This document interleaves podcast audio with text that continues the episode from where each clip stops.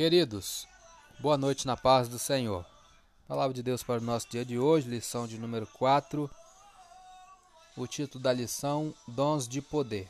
Textual, 1 Coríntios capítulo 2, versículo 4 e 5 diz: A minha palavra e a minha pregação não consistiram em palavras persuasivas de sabedoria humana, mas em demonstração do Espírito e de poder para que a vossa fé não se apoiasse em sabedoria dos homens, mas no poder de Deus. Verdade prática: os dons de poder são capacitações especiais em situações que demandam a ação sobrenatural do Espírito Santo na vida do crente. Leitura diária de hoje, segunda-feira, dia 19 de abril de 2021. Romanos 1,16 diz: é, fala sobre o evangelho de poder. Porque não me envergonho do evangelho de Cristo, pois é o poder de Deus para a salvação de todo aquele que crê, primeiro do judeu e também do grego. Comentário: Paulo não se envergonhava porque pregava sobre as boas novas a respeito de Cristo, uma mensagem de salvação que tem o poder de transformar vidas e é destinada a todos, sem exceção. Quando você sentir-se constrangido, Lembre-se do significado das boas novas.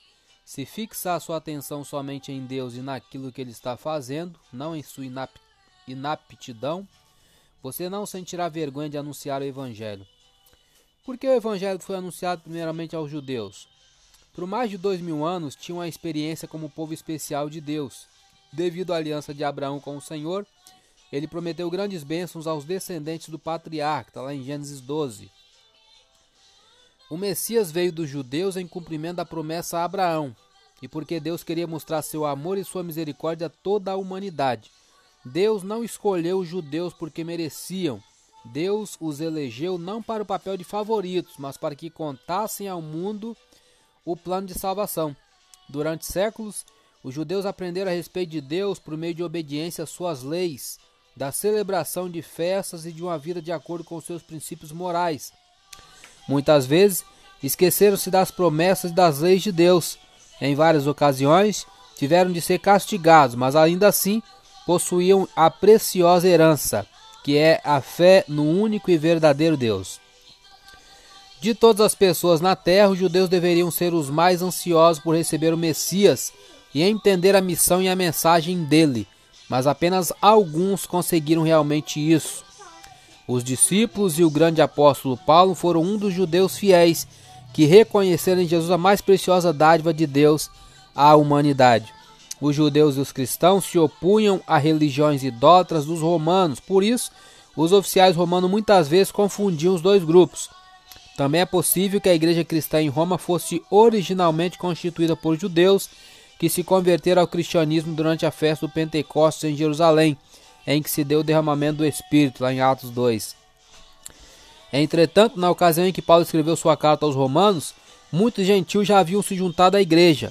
O apóstolo percebeu que os judeus e os gentios precisavam conhecer a relação existente entre o judaísmo e o cristianismo. Pegando uma referência, vamos lá em Salmo. Salmo bastante conhecido, capítulo 40. Salmo de número 40, versículo 9 e 10 diz assim: Preguei a justiça na grande congregação, eis que não retive os meus lábios, Senhor, tu o sabes.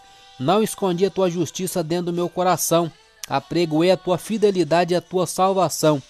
Não escondi da grande congregação a tua benignidade e a tua verdade.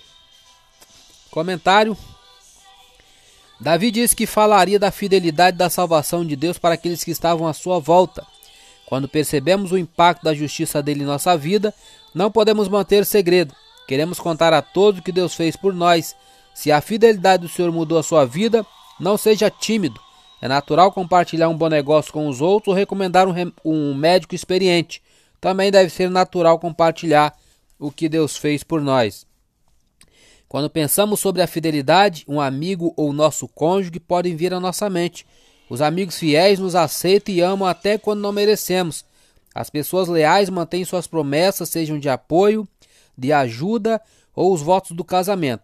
A fidelidade do Senhor se manifesta de forma semelhante à fidelidade humana, porém, a divina é perfeita e constante.